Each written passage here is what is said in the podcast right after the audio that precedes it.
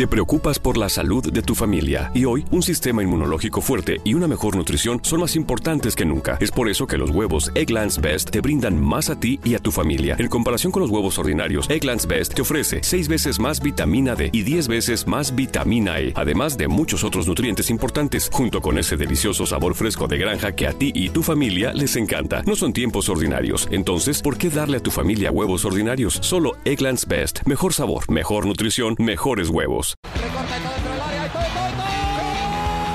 Siniestra la pide Deco. Intenta meter y lo hace bien para Larso. La deja para todo, todo, todo, todo, todo, todo. No puede apoyarse Juli. Que balón acaba de meter para allá. Valenti, Valenti. ¡Gol! Corta de Neymar. La pone por dentro Andrés. Andrés la juega. ¡Qué golazo! ¡Qué gol! Sí, un regate. Y el segundo el disparo. El rechace tiene que llegar.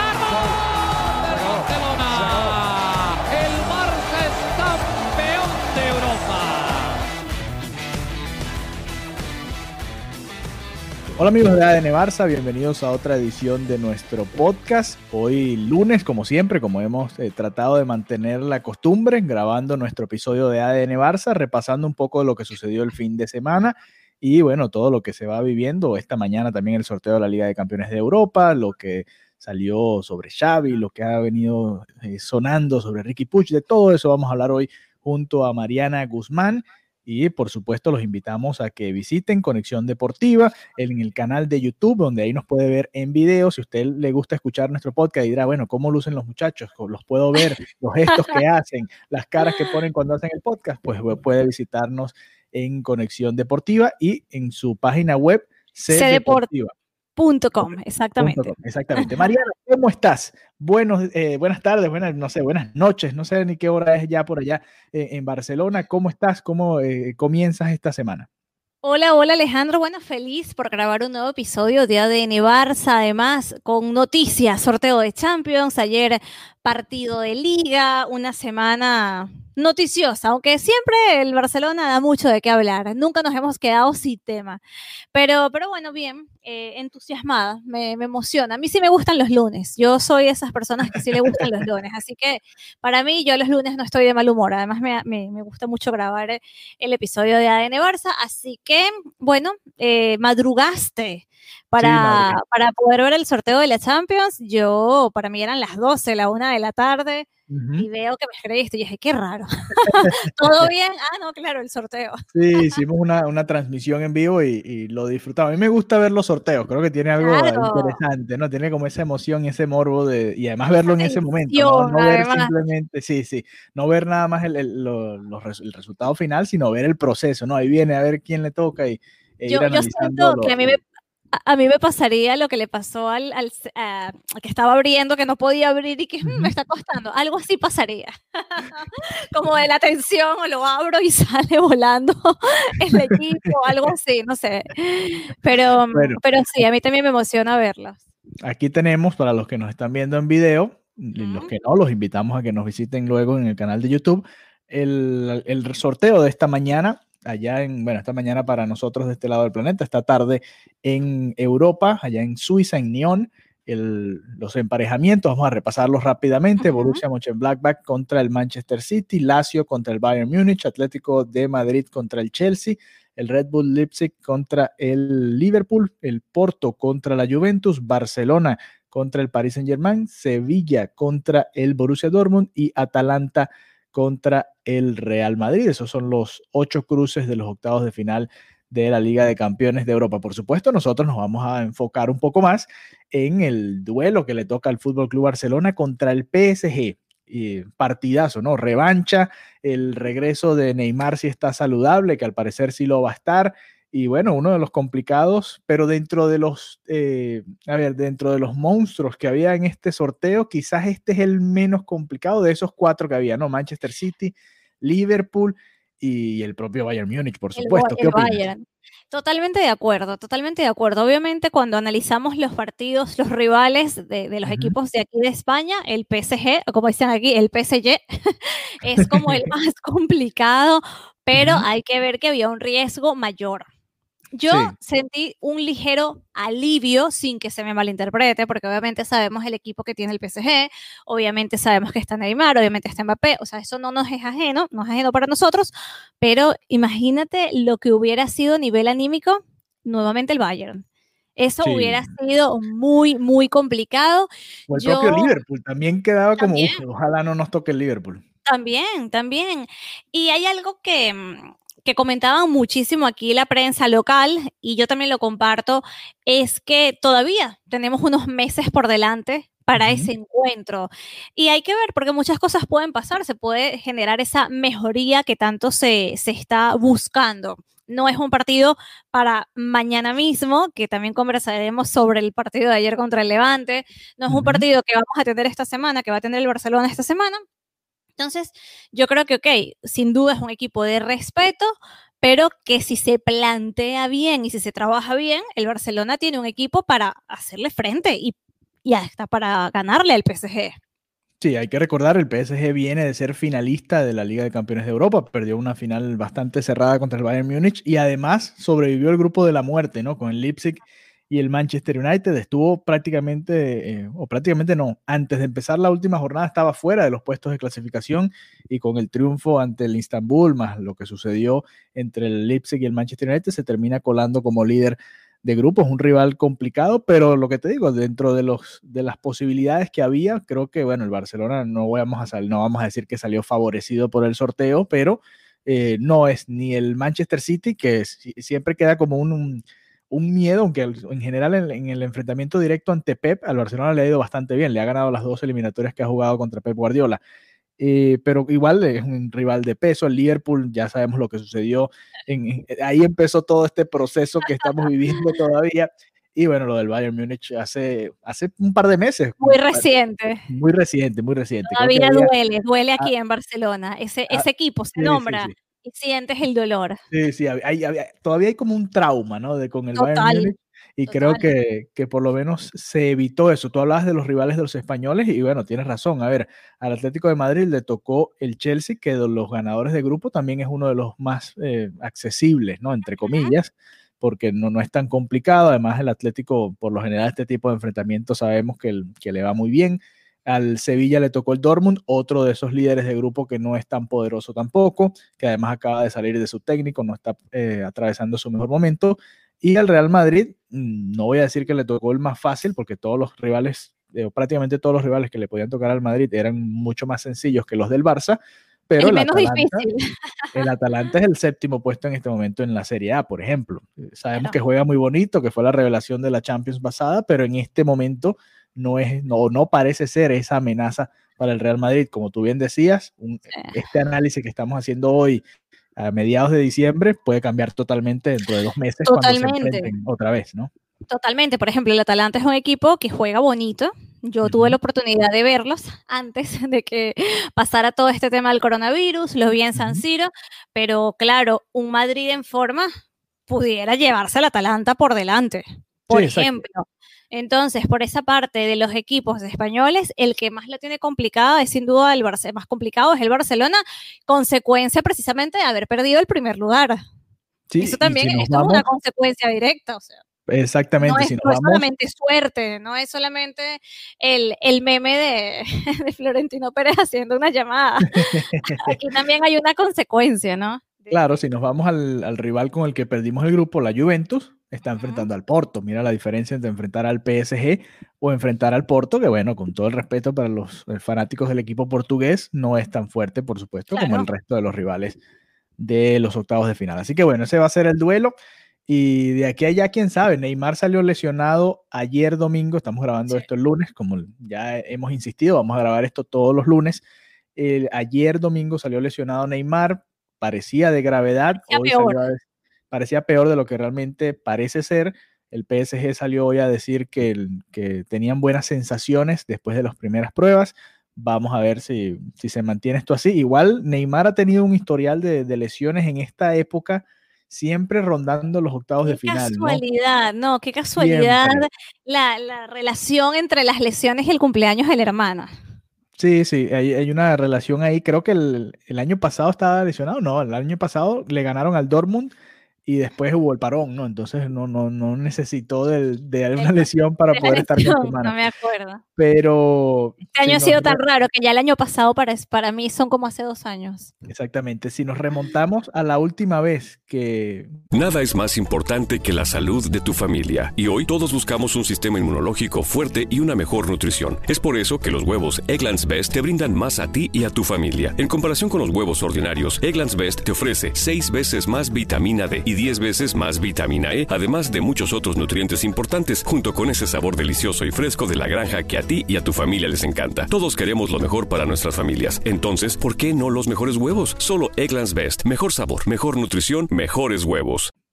Antes del, obviamente, este año, en 2020, la última vez que Neymar jugó unos octavos de final fue precisamente ante el Paris Saint-Germain en esa remontada 6 a 1 del Barça en, el partido de vuelta después de perder 4 a 0 en París. Así que imagínense todo lo que ha pasado y Neymar, bueno, ojalá esté, porque la idea es que estén todos, ¿no? Y que sea un bonito duelo entre Neymar y Messi. Ya vimos el Cristiano Ronaldo Messi, ahora nos falta el, Neymar Messi, que era el otro que no habíamos visto. Y no sé si llegaste a ver la publicación que, hizo Neymar. No, no, ¿qué dijo Neymar? Bueno, eh, escribió en Twitter, nos vemos en breve, mi amigo, y esta foto de Messi y él dándose, bueno, saludándose. A ver, ponla un poquito más hacia la ahí, ahí, y dándose un abrazo, ¿no? Ahí no se ve mucho, se ve sospechosa la, foto, pero es un abrazo lo que Es un abrazo, sí. bueno, fíjate que interesante porque hace un, fue la semana pasada, ¿no? Que Neymar dijo que quería jugar con Messi, que iba a jugar con Messi el año que viene, ¿te acuerdas? Sí, por supuesto, se sabe que la fue una bomba, fue una bomba aquí en España.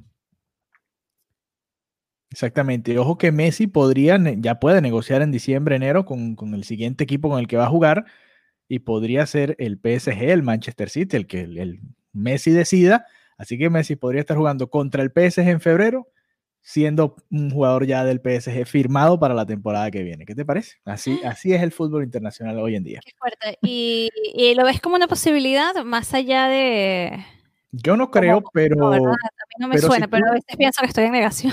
Sí, pero si tú ves. No, bueno, a ver, son dos cosas distintas. La salida de Messi y a dónde podría ir Messi, ¿no? Claro. Porque si tú ves hoy en día el Manchester City está sufriendo en la Premier y yo no sé si, si sea Messi la respuesta a lo que está viviendo el, Manchester City, que no está ni siquiera en, en, puestos de Europa League, por ejemplo. En estas primeras de cambio, ya el año pasado perdió la lucha por el título bastante temprano en la campaña. Y no sé, yo no sé si, si, sea la respuesta tanto para Messi como para el Manchester City en este momento esa unión, aunque bueno, obviamente a Pep Guardiola le encantaría tener a Messi, y, pero yo no sé si Messi está como para la Premier. En cambio, si tú ves la liga francesa, podría creo que adaptarse un poquito más al, al momento en el que ya está porque, viviendo Messi. Porque es un poco más sencilla, puede ser. Sí, y porque el ritmo no es tan trepidante como en la Premier, más allá de que, bueno, el derby de Manchester del sábado fue una píldora para dormirse. Fastidiosísimo. 0 a 0, muy, muy fastidioso. Pero el resto de los partidos de, la Premier League sí fueron bastante movidos. Y yo no sé si Messi está como para aguantar ese ritmo constantemente. Una que otra vez en Champions League, bueno, que tenga un partido de, cierto desgaste superior, se entiende. Pero constantemente, como lo vemos en la Premier, no sé si sea eh, lo que le venga mejor al, argentino. Pero bueno, eso ya es bueno, la decisión personal de él. Hablando de partidos que, estuvieron un poco para dormirse. ¿Viste el partido del Barcelona ayer? Sí, claro, por supuesto. ¿Cómo viste ese encuentro? Cuéntame. El, muy parecido a los otros eh, partidos, ¿no? Contra el Cádiz, contra el Alavés, partidos que, que se le complican al Barcelona desde temprano. Tuvo suerte el Barça o la virtud de Ter Stegen que el Levante no, no vacunó temprano en la que tuvo, alrededor del minuto 11, minuto 12 mano a mano con Ter Stegen y el alemán vuelve a salvar al Barcelona porque iba a ser la típica que el Barcelona comienza dominando y se pone atrás en el marcador y, empieza a sufrir el partido. Y le pasó de todo. Aitor Fernández volvió a ser figura. Yo creo que los, eh, porteros eh, jugando contra el Barça este año deben tener alrededor de 40, 50 paradas espectaculares en lo que va de campaña, porque realmente eh, creo que van dos es o el momento de lucirse. Sí, sí, creo que van dos o tres semanas seguidas, que en liga son más de 10 paradas de los porteros que enfrenta el Barça. Y bueno, eso obviamente virtud de, los arqueros, pero también virtud del Barcelona que está llegando de alguna manera. Pero se le complican mucho estos partidos al Barcelona. Eh, el Barcelona está jugando contra el Levante, que nunca ni siquiera ha empatado en el Camp Nou, que además está en el borde del descenso, ganaron 1 a 0, sufriendo, pidiendo la hora con línea de 3. Bueno, eso creo que resume toda la, situación del Barcelona. ¿Tú cómo lo viste? Sí, fue un partido que no tenía que haber sido tan complicado para, para el Barcelona, un partido que como dices tú, llegaron pidiendo la hora, yo veía la cantidad, los tweets de, los fanáticos eh, que, que, estaban indignados, decían, Dios mío, pero a este Barcelona le cuesta todo, este Barcelona ya no es que no mete miedo, es que no genera nada. Y, hay que destacar que, bueno, que Messi ya no tiene la puntería, pero es que ni la mitad de fina de lo que tenía antes. Y esto se nota. ¿Cuántos intentos tuvo que hacer Messi para poder ejecutar un gol? Bueno, este fue su único gol de la semana. El Barcelona hizo dos goles en los tres partidos que jugó en la semana y uno fue un autogol. Este gol de Messi fue el otro gol y Messi, si mal no recuerdo, contra la Juventus tuvo siete, ocho disparos, ¿no? Contra Buffon. Contra el Cádiz también tuvo una cantidad alta y ayer también creo que tuvo 8 o 9 disparos por ahí. Y, bueno, ahí te, habla de la efectividad. Yo no, no, sé si es inefectividad o que simplemente no está teniendo, a ver, no ha tenido tampoco uno, es que ha fallado 5 o 6 mano a mano, tampoco es, la realidad, ¿no? Pero si hay jugadas que antes Messi finalizaba, sobre todo esas en las que viene en diagonal hacia la zurda y dispara hacia el segundo poste, que este año no ha estado tan fino. Creo que ahí ha estado la diferencia de, que no tenga dos o tres goles más y que no sea el Pichichi de este momento en, la liga, que no está muy lejos tampoco. Tiene cinco goles ya y, está a dos del, liderato. Pero creo que en ese tipo de jugadas es donde ha estado la diferencia con Messi y de resto, bueno, el Barcelona está fallando goles también a, puerta vacía. Lenglet mandó una por arriba con el arco vacío. A, Griezmann le pararon una también, un derechazo sobre la raya Héctor Fernández. También ha habido un poco de, mala fortuna en ese, en ese sentido y el Barça también está fallando algunas ocasiones muy claras. Sí, eh, eh, sin duda están fallando ocasiones muy claras, pero también creo que, hay un declive de cara al gol innegable en cuanto a Leo Messi. Eh, los, los, partidos que Messi podía resolver en un instante ya, ya le está costando más y eso me parece que lo está padeciendo el Barça totalmente. Fíjate que el gol llega en una recuperación del Barça, se venía un contraataque del Levante, recupera el Barcelona, Griezmann y De Jong recuperan el balón, De Jong encuentra Messi que se había quedado en el área después de haber perdido el balón y por haberse quedado está en la posición ideal para que De Jong le meta el pase, Messi mete el zurdazo y termina siendo la diferencia del partido, pero le costó muchísimo al Barcelona y después sufrió los últimos minutos también. A Kuman le preguntaban en la rueda de prensa que, bueno, ¿por qué la línea de tres? Y que antes el Barcelona se defendía con el balón, la idea era tener la posición y no dejar que el contrario Is it time for a new heating and cooling system? Turn to the experts at Griffith Energy Services and Carrier today and get 0% financing for 18 months on a new heating and cooling system. Get the comfort you deserve from Griffith Energy Services and Carrier. Visit griffithenergyservices.com today for this and other exclusive offers. That's griffithenergyservices.com. License number MDHVACR 01-2278. Griffith Energy Services. Doggone dependable. Eh, te, arrinconara contra tu portería porque es mucho más difícil defenderse, ¿no? Y Kuman dijo, bueno, yo ayer tenía que ganar como sea, algo que no se le escucha muy a menudo a los directores técnicos del Barça.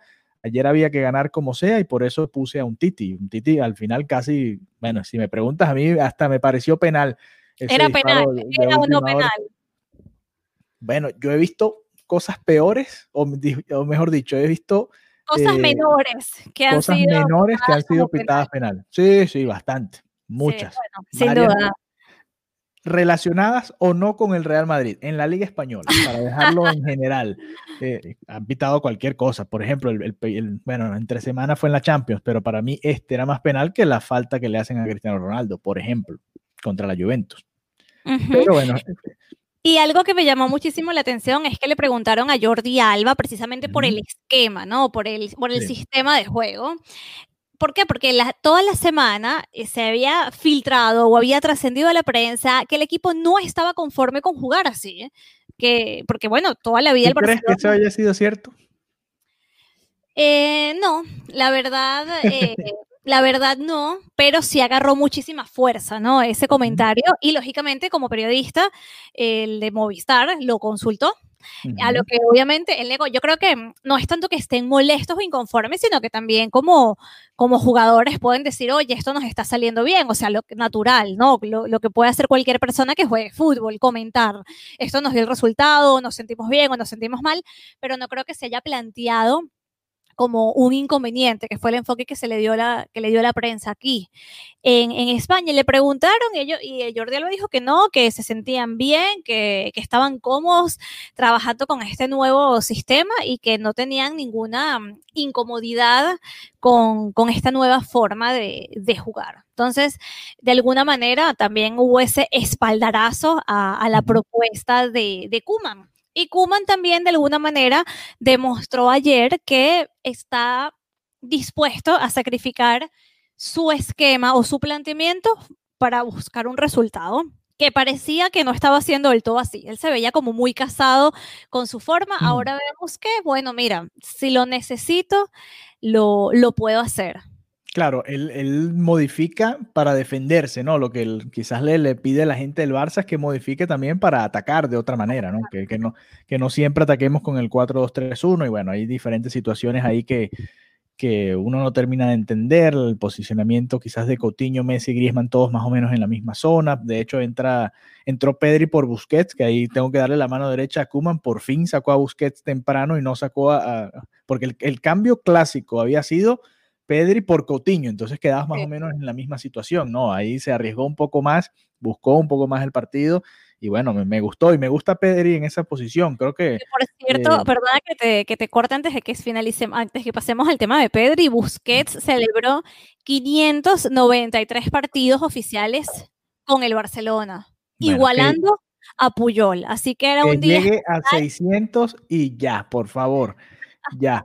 A 600, o sea. Sí, el, que juegue, no, pero igual los va, va, a superar los 600 este año con la cantidad de titularidades que le ha dado Kuman. Eh, pero. pero de Pedri, ahí, perdona que te interrumpí. Lo que pasa es que sí, se me ve la idea con Busquets. Te quería Ajá. comentar lo de Pedri porque siento que, el, a ver, más temprano en el año, en la temporada, incluso enfrentando a la propia Juventus en Italia, lo vimos más adelantado, ¿no? Más como un 10, entre comillas. Y decían, bueno, pero ¿cómo va a jugar de 10? Estaba lesionado Coutinho en esa posición también a veces luce Griezmann un poco más retrasado del área, detrás del 9. Hay como mucha gente ahí, ¿no? Messi también se retrocede y juega de 10 a veces y ahí es en la zona donde él dispara. Entonces parecía que no encontraba un puesto, pero ayer vimos una versión de Pedri que puede ser interesante ahí, una opción más. Ahí obviamente nos gustaría también ver a Leñá más a menudo, pero no lo hemos visto. Ayer fíjate que dejó a Pjanic y a Leñá en el banco y se decidió por Pedri. Eso te habla de, de más o menos dónde está Kuman con respecto a la, a la, plantilla, la poca confianza que le tiene a Pjanic en liga y la poca confianza que le tiene a Leñá en cualquier torneo, no juega prácticamente nada. Bueno, y el otro, Ricky Puch, que ya vamos a hablar de él en cuanto a, a noticias fuera del terreno, calentó, uh -huh. le preguntaron por Puch, estaba calentando y dijo, bueno, sí, si el partido se mantenía 0 a 0, un poco más, porque ya era el minuto 75, creo, si mal no recuerdo, iba a entrar Ricky Puch. Al momento de irse arriba el Barcelona, Kuman decidió que la mejor fórmula para defenderse era otra y no metiendo a Ricky Puch, que ahí es donde quizás está la, la, la, pregunta del periodista y creo que tiene razón. ¿Por qué no meter a Ricky Puch que te va a dar control de balón y que te puede incluso definir el partido, dar un pase que te pueda definir el partido? Y ahí es donde está el cambio de Kuman y ser un poco más conservador, también con la presión de que tenía que ganar como fuera ese partido. Claro, claro, totalmente. Y sí, algo, algo sucede que, que Ricky Puch no termina de llegarle a los entrenadores. Eh, pasaba también con Valverde, que no lo veía como un jugador lo suficientemente bueno para marcar la diferencia. Setien fue tímido, le dio unos minutos y al final pareciera como que se retractó.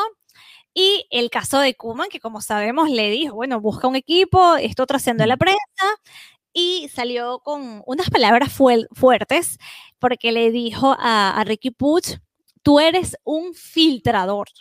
La verdad, yo cuando leí, yo dije, ya va, pero ¿qué es esta traducción? un sí. de balón filtrado. O sea, te tuve que abrir el, el, el enlace para, para entender que lo que le estaba diciendo es que era un chismoso básicamente, que lo que hacía era filtrar, exacto, lo que hacía era filtrar lo que estaba pasando, porque eh, de verdad que cuando Kuman le comunicó que no iba a haber los minutos que él pudiera querer y que buscar un equipo, eso trascendió a la prensa en un plazo como de 15 minutos. Sí, de hecho, el, a ver, bueno, y, dentro de todo es normal, todo periodista tiene alguna fuente dentro del equipo, quizás los, los, jugadores también se cuidan o le dicen al periodista, o tienen la manera de que no sea tan evidente cuando se da una noticia, y, pero lo, vimos con la llamada Suárez, lo vimos con, con, las situaciones de Messi, también Messi filtraba con sus periodistas los que él quería y les daba la información, o sea, eso sucede y es normal en el mundo del fútbol le preguntaron a Kuman si, si había pasado algo, si tenía alguna relación el que no estuviese jugando Puch con eso, y él dijo que no, que era simplemente una decisión técnica. Y yo creo que eh, le creo en esa parte a Kuman por lo que vi entre semana. Entre semana le da minutos a, a Puch contra la Juventus y al final del partido lo saluda normal porque Puch tuvo buenos minutos contra la Juventus. Quizás no se reflejó en el, en el marcador, pero vimos algo y de hecho tan buenos minutos fueron que se reactivó el debate de, bueno, ¿será titular Puch otra vez? Sabíamos que no iba a ser titular Puch, pero bueno, se abrió el debate en redes sociales y mucha gente dijo, bueno, esta puede ser la oportunidad, es el levante. Ahora sí. Es un juego antes de la Real Sociedad, tres días antes, quizás sea el momento de, de probar a Puch eh, como titular, pero bueno, no, no se dio. Eh, y, hablando de... Que también se dice de Ricky Puch, que también trascendió estos días eh, a raíz de la acusación de Kuman de ser un filtrador, es que supuestamente le tienen ganas, a que le, le tienen idea a, a, Ricky Puch en el vestuario. Parece que, que, piensan que se está agrandando. Me pareció súper extraño porque yo creo que lamentablemente no tiene esa razón para agrandarse, al contrario, eh, siento que lo han cada año minimizado cada entrenador, pero hay como, tiene como sus detractores en el vestuario, según lo que indican estas mismas fuentes. Entonces, sí me da muchísima curiosidad. Yo siempre he sido la, defensora de Ricky Puch, de decir que tiene que jugar porque su calidad es incuestionable. No sé cómo es como persona, no lo conozco, pero bueno, lo, como jugador sí, sí lo he visto. No, no sé y me encantaría de verdad tener esa información, preguntarle a Setién, preguntarle a Valverde, preguntarle a Kuman, ¿qué pasa con él? ¿Qué pasa con él? Y también a sus compañeros. No sé si es un problema de actitud, que me extrañaría, pero bueno, algo sucede, algo sucede que ningún entrenador le quiere dar los minutos, o no sé si es un tema también de contextura, de, cuerpo, que la verdad él es muy menudo, es muy, es muy delgadillo, es delgado, pesa 53 kilos, 54 kilos. No sé si de repente lo ven como muy débil para, sí, no sé, lo, lo, montas, lo comparas con otros jugadores de otros equipos y se ve muy, muy pequeño. No sé si también eso influya eh, en, las decisiones de los jugadores. Sí, cuando él subió con Valverde, vio prácticamente nada de minutos. Valverde tampoco era de, de creer mucho en la cantera. De hecho, creo que Ansu Fati llegó a debutar con Valverde, pero de resto eh, prácticamente no vimos muchos canteranos con, en esa era de Ernesto Valverde. Y con Setién, a mí lo que me llamó la atención con la situación con Setién es que fue titular contra el Atlético de Madrid, jugó un buen partido contra el Atlético de Madrid y después de eso no jugó más. Eso fue lo que yo no entendí y ahí es donde estuvo mi duda y esa es una muy buena pregunta para, para Setién, ¿no? ¿Qué pasó en ese partido o qué no le gustó a Setién después de ese partido que no volvió a creer en Enrique Puch ni en Liga ni en Champions? Porque contra el Bayern Múnich, perdiendo 4-2, faltando media hora, lo estuvo calentando a los dos. A Ricky Puch Ansu Fati, jugó Ansu Fati un rato, pero no, no jugó Ricky Puch ningún minuto, ni Puch ni Rakitic, estuvieron calentando media hora y terminó el partido y no entraron. Así que... O que, algo, algo, algo más arriba que no son los entrenadores, sino hay algo más arriba. No lo sé. El misterio de Ricky Puch. Hay que llegar a la verdad. ¿Qué está pasando y qué ha pasado con él? No lo, no lo sé. Es una de mis incógnitas eh, en cuanto a este Fútbol Club Barcelona. Es verdad, es verdad. Bueno, y para cerrar en, en el podcast de hoy, quiero conversar un poco sobre Xavi Hernández. Xavi Hernández fue eh, nombrado por la revista Balón de Oro, por el Balón de Oro, ah. eh, uno de los mejores mediocampistas de la historia. Forma parte del mejor once de la historia que, armó esta revista del Balón de Oro y, me sorprende porque, a ver, todos tenemos en muy buena estima a Xavi, pero el, equipo en el que está incluido es realmente impresionante. Vamos a, mencionar el equipo rápidamente y después... forman este equipo?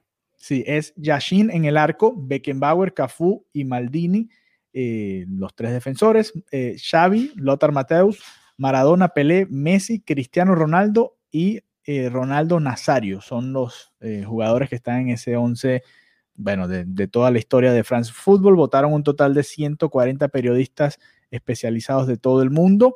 Y, bueno, me, me, sorprende porque, por ejemplo, para nombrarte algunos nombres que no están ahí, por ejemplo, no está Zinedine Zidane, no está, por ejemplo, eh, Johan Cruyff, por nombrarte alguno que también está relacionado con el Barça, que sé que te gusta mucho también. El propio Andrés Iniesta no está tampoco en esa lista. Zico, por nombrar un poco más hacia atrás eh, de la historia. Eh, no sé, Steven Gerrard, Andrea Pirlo, Michel Platini. Eh, hay nombres interesantes que no formaron parte de este 11, así que un, premio bastante alto para eh, Xavi Hernández. ¿Qué opinas de esta? Sí, de esta tienes razón. Tienes razón, lo que pasa es que yo creo que ese es el, el dilema de hacer un once ideal, que hay sí. demasiado, o sea, hay muchos jugadores que no van a poder entrar y yo creo uh -huh. que, bueno, pensarán año tras año, bueno, el próximo y así van, porque es imposible, es imposible premiar a todos los jugadores que se han destacado en una alineación. Así que, bueno, claro. Está bien, ver a, eh, a Messi, obviamente, a, a, Ronaldo, a Cristiano Ronaldo, a Maradona, eh, y bueno, una distinción muy, muy importante también para, para Xavi, que, por supuesto que la tiene merecida.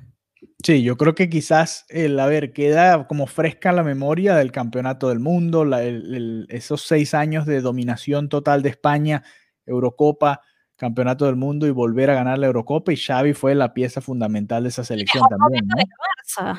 También, también estuvo en el mejor momento del Barça, que puede estar en, entre los mejores equipos de la historia también. Entonces tiene como esas dos, eh, esas dos presencias en, en, la historia del fútbol. Obviamente con la memoria fresca, es uno de esos jugadores que más allá de, de Cristiano Ronaldo y Messi, que sabe, bueno, es normal que estén ahí.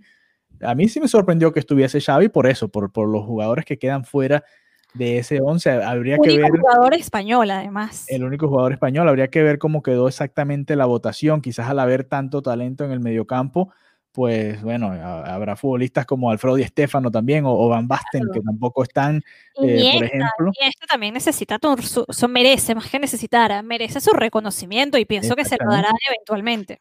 Entonces, eh, bueno, eso habla de, del nivel al que llegó Xavi Hernández y lo que representó para el fútbol, no solo para el Barcelona, para la selección española, sino en general y ahora también como director técnico allá en, en Qatar y quien quita pronto también director técnico en el Fútbol Club Barcelona. Así que luego haremos eh, algo especial con las elecciones uh -huh. del Barcelona, así que estén muy, muy pendientes porque vamos a hacer cosas muy divertidas. Bueno, interesantes.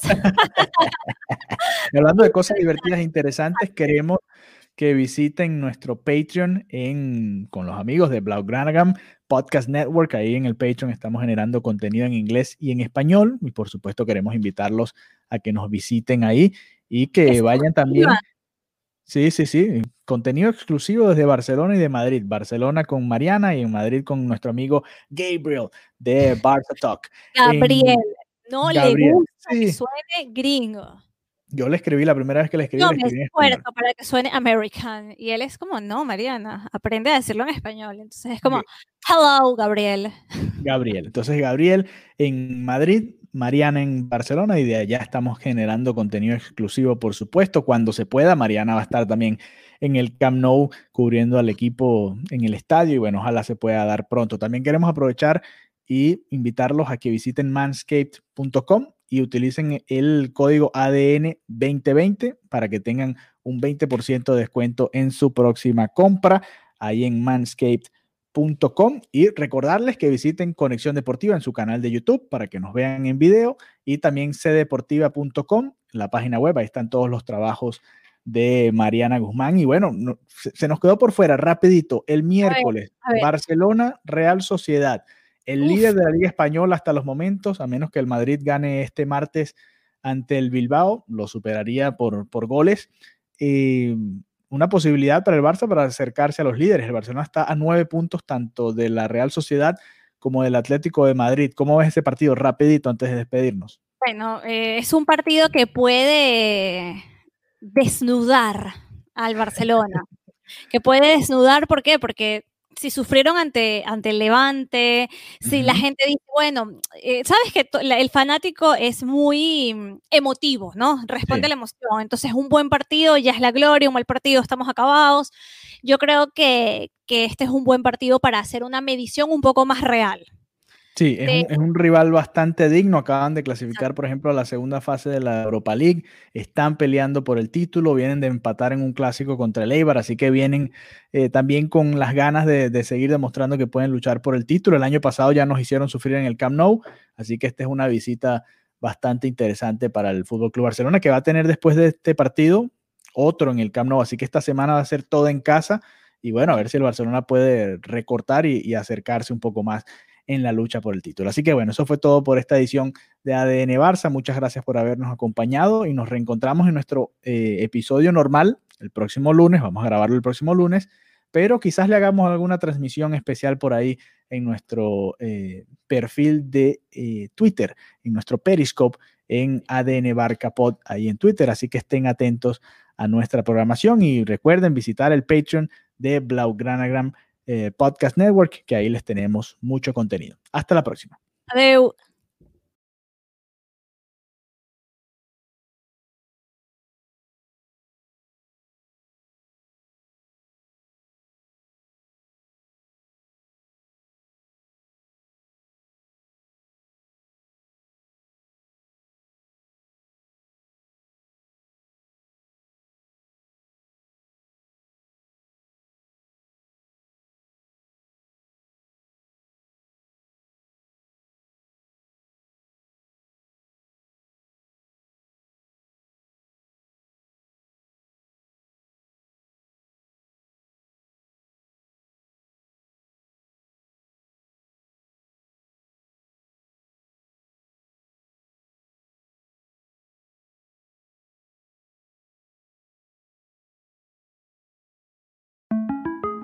Para celebrar los precios sorprendentemente bajos de State Farm, le dimos una letra sorprendente a esta canción. Sorprendente, State Farm es. Con esos precios tan bajos, ahorro mes a mes. Sorprendente, State Farm es.